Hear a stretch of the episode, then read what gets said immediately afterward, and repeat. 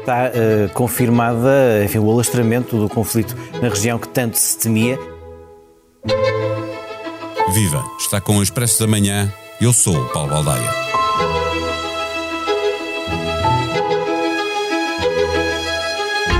A guerra entre Israel e o Hamas há muito que passou aquelas fronteiras e entrou no Líbano como era expectável. Surpreendentemente, não foi com o Hezbollah, no entanto, que o conflito escalou, mas com outro aliado do Irão. Os Houthis, do Iémen, afirmando a sua solidariedade com os palestinianos, começaram por atacar no Mar Vermelho navios com alguma ligação a Israel e passaram depois a atacar todos os navios com ligação a países que apoiam Israel. Os úteis ganharam um protagonismo inesperado e obrigaram os Estados Unidos e Reino Unido a atacar as suas posições no Iêmen. Nesta escalada, foi a entrada direta do Irão que mais surpreendeu, com ataques na Síria, no Iraque e no Paquistão, que retaliou. O conflito cresce no Médio Oriente, marca passo na Ucrânia, faz a cada momento em África, ameaça na América Latina, com Venezuela e Guiana, e promete tensão máxima no Indo-Pacífico, sobretudo por causa de Taiwan.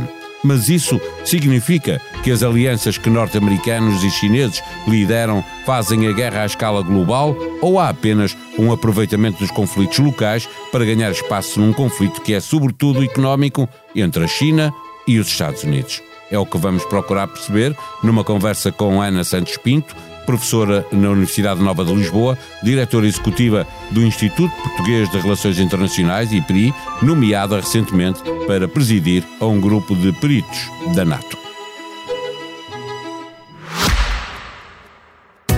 O Expresso da Manhã tem o patrocínio do BPI. Com as soluções de crédito pessoal BPI, paga sempre a mesma prestação. Faça uma simulação em bancobpi.pt. Banco BPI S.A. registado junto do Banco de Portugal sob o número 10. Viva professora Ana Santos Pinto. Com o que temos visto acontecer nestes dias no Médio Oriente, podemos concluir que o Irão é, ou está cada vez mais, a ser a grande potência na região? O Irão tem, bom dia, o Irão tem essa capacidade de projetar uh, poder, mas eu não diria que é a grande potência uh, na região. Nós vemos um Irão muito mais proativo, um Irão que potencia muito mais aquelas que são as suas relações tradicionais, como é o caso uh, do Hezbollah no Líbano, como é o caso do movimento Houthi no Iémen, e é precisamente isso, ele está a beneficiar, e é o principal beneficiador desta instabilidade regional, eh, porque depois há um vazio de poder. A grande competição é entre o Irão e a Arábia Saudita. A Arábia Saudita está neste momento muito empenhada na questão eh, de Gaza e, portanto, o Irão vai tentar tirar dali o maior benefício possível em função daquilo que são os seus interesses de projeção regional olhando para os Estados Unidos que procuram desde o início eh, do conflito em Gaza evitar eh, a escalada deste conflito, evitar que, que evolua para o plano regional, isso de certa maneira está a falhar. Eh, Anthony Blinken tem estado quase em permanência na zona, o poder militar dos norte-americanos também está bem à vista, mas nada disso tem sido suficiente para persuadir o, o, o Irão e os seus aliados. É porque não tem nada a perder ou porque Washington está a perder poder diplomático, pelo menos no, no Médio Oriente? É porque aproveita exatamente um vazio de poder. Ou seja, os Estados Unidos uh, têm tido um empenho muito menor no Médio Oriente ao longo pelo menos dos últimos 10 anos, e portanto isso verifica-se na relação com cada um dos Estados uh, uh, do Médio Oriente, e uh, o Irão aproveita nesta altura a maior incapacidade dos Estados Unidos em influenciar diretamente os Estados da região ou os movimentos da região, para daí tirar esse, esse benefício. Eu não diria que há um conflito à escala regional no Médio Oriente, eu diria que há um agravamento de vários conflitos já existentes. Repara o caso do Iémen desde de 2005, agora este conflito que assistimos entre o Irão e o Paquistão, que na verdade eles nunca se confrontaram diretamente, o inimigo comum são os uh, separatistas do Balugistão, uh, e portanto é muito raro este, este momento como aconteceu esta, esta semana, mas na verdade o que nós uh, percebemos é que existe uma tentativa de usar os conflitos já existentes para beneficiar aqueles que querem afirmar-se, e o caso do Irão é muito uh, visível neste contexto, como aquele que tem capacidade para uh, provocar instabilidade e, e, isso naturalmente é em benefício próprio. O ataque dos Estados Unidos aos úteis, Estados Unidos e Reino Unido uh, no Iémen não conseguiu dissuadi-los de continuar a atacar navios no, no Mar Vermelho. Foi um risco mal calculado ou um risco que tinha mesmo que ser corrido, porque senão tornava impossível a circulação na, na no Mar Vermelho? Eu diria que era um risco que tinha a ser uh, corrido uh, e, na verdade, ele vai uh, sendo replicado em ataques cirúrgicos, designadamente a bases que tenham capacidade de projetar mísseis e drones, e porque era necessário enviar essa mensagem ao movimento Houthi a dizer não pode ser colocado em causa o livre comércio marítimo numa zona tão vital como o Mar Vermelho. Mais cedo ou mais tarde nós vamos sentir isso uh, no nosso consumo diário, seja em termos de preços, seja em termos de tempo que os produtos vão demorar. A economia também é uma arma a economia, é nesse claro, sentido, sim. não é? Porque os transportes já estão de mercadoria já está a ficar mais caro e, portanto, a inflação vai pressionar, sobretudo, as economias eh, dos países democráticos, não é? Onde há poder de contestação. Não? A economia sempre foi uma arma em períodos de conflito e não é só nos regimes democráticos. Repare, se existir um problema de uh, uh, combustível, por exemplo, ou incapacidade de produção do ponto de vista agrícola, precisamente pela ausência de combustível ou por outros produtos, mesmo as autocracias vão ter dificuldade em controlar os seus conflitos internos. Uh, e isso, por exemplo, no caso do Egito é muito visível, porque o Egito é um dos principais visados pela ausência de circulação do Mar Vermelho Pelo canal do Suez. O Egito recebe por cada passagem de um navio no mar do Suez e, portanto, isto é altamente prejudicial uh, à economia egípcia por exemplo, para além de todos os efeitos do ponto de vista do comércio uh, uh, global. E os úteis sabem disso, pese embora tenham um apoio muito claro do Irão, a verdade é que os úteis também têm alguma margem de manobra e independência política. E, portanto, o que eles querem, na verdade, é resolver a questão do, do Iémen, afirmando-se como o movimento que controla o Estado e o território do Iémen. Contra o Ocidente e os seus aliados, o Irão tem a Rússia e a China como, como aliados nesta escalada do conflito Hamas-Israel, como a Rússia tem o Irão e a China eh, na guerra da Ucrânia, em África a Europa eh, tanto perde influência para a China como perde para, eh, para a Rússia, sucedem-se aliás em África alguns golpes de Estado, há uma guerra, pergunto-lhe, uma guerra global entre os dois blocos que se vai espalhando pelo mundo? Não, não, não consigo ter essa, essa interpretação. Uh, desde logo porque eu não coloco no mesmo patamar a China, a Rússia e o Irão. A China é claramente uh, uma potência económica e comercial e é aí uh, que se quisermos utilizar a expressão guerra, é na guerra comercial que a China, que a China aposta e ainda assim a performance económica da China está por provar na sua sustentabilidade do ponto de vista do médio e, e, e do longo prazo. Um, a Rússia é completamente diferente. Não é uma potência económica, é naturalmente uma potência militar, é uma potência com capacidade nuclear, uh, mas tem um impacto do ponto de vista da economia global que é muito mais diminuto e isso também se tem, aliás, refletido do ponto de vista uh, diplomático.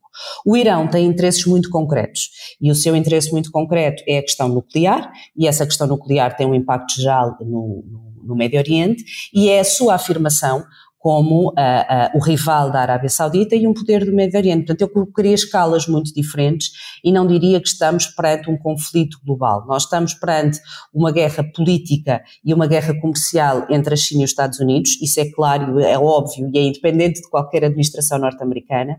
Agora, em termos de conflito com, com impacto militar, uh, eu acho que é, é, é, estamos a falar de escalas muito, muito distintas e com geografias muito distintas. Portanto, não há, eh, na sua opinião, eh, eh, um conflito militar que vai crescendo em diferentes partes do mundo, há sobretudo um conflito económico e é esse que pesa do ponto de vista global entre a China e os Estados Unidos. A afirmação de saber quem, quem vai ganhar esta guerra comercial.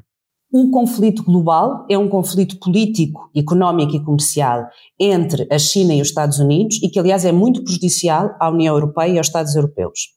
Ah, porque é uma razão de protecionismo e, e, e uma razão de comércio uh, e de trocas uh, globais.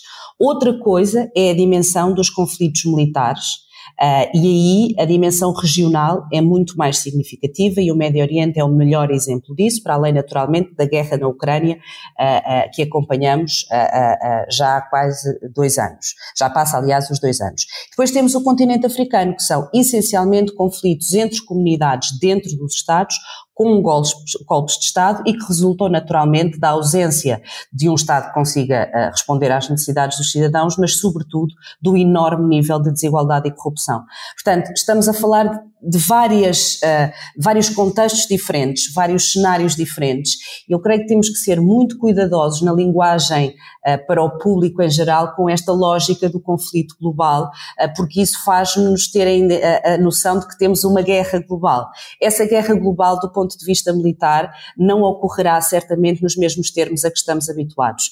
A economia, o comércio, a dimensão financeira, tecnológica é muito mais poderosa do que a, dimensão militar naquilo que conhecíamos, por exemplo, durante o século XX ainda para fecharmos a nossa conversa, eh, olhando para o conflito que continua na Ucrânia, ele, eh, quanto mais cresce no Médio Oriente eh, e a atenção que temos que dedicar ao Médio Oriente, mais perto fica a Rússia de conseguir uma vitória. A Ucrânia está a perder a atenção do, do, do Ocidente e o apoio do Ocidente. Eu não creio que a Ucrânia esteja a perder a atenção e o apoio do Ocidente. Eu creio que está a perder o apoio do ponto de vista material com as necessidades que necessita, designadamente do ponto de vista aéreo e do ponto de vista das munições.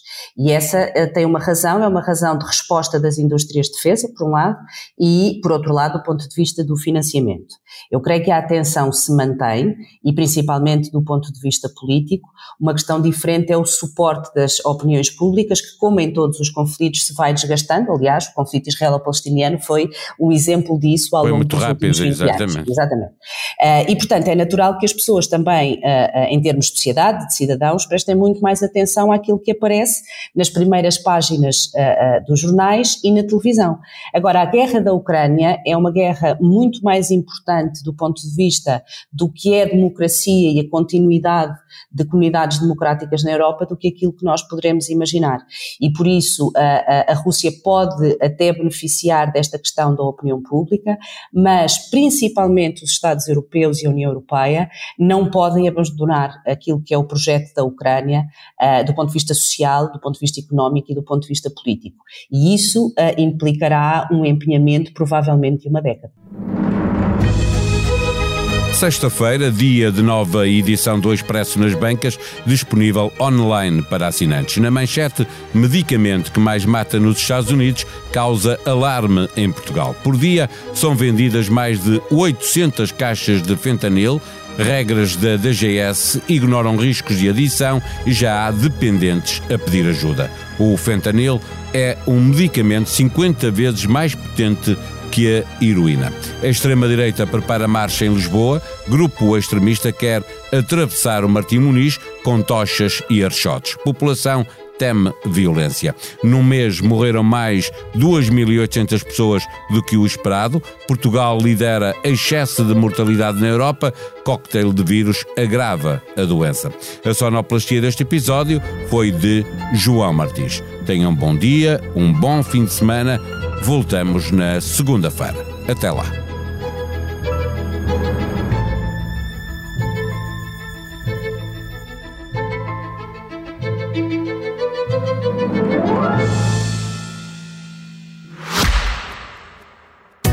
O Expresso da Manhã tem o patrocínio do BPI. Com as soluções de crédito pessoal BPI, paga sempre a mesma prestação. Faça uma simulação em bancobpi.pt. Banco BPI SA, registado junto do Banco de Portugal, sob o número 10.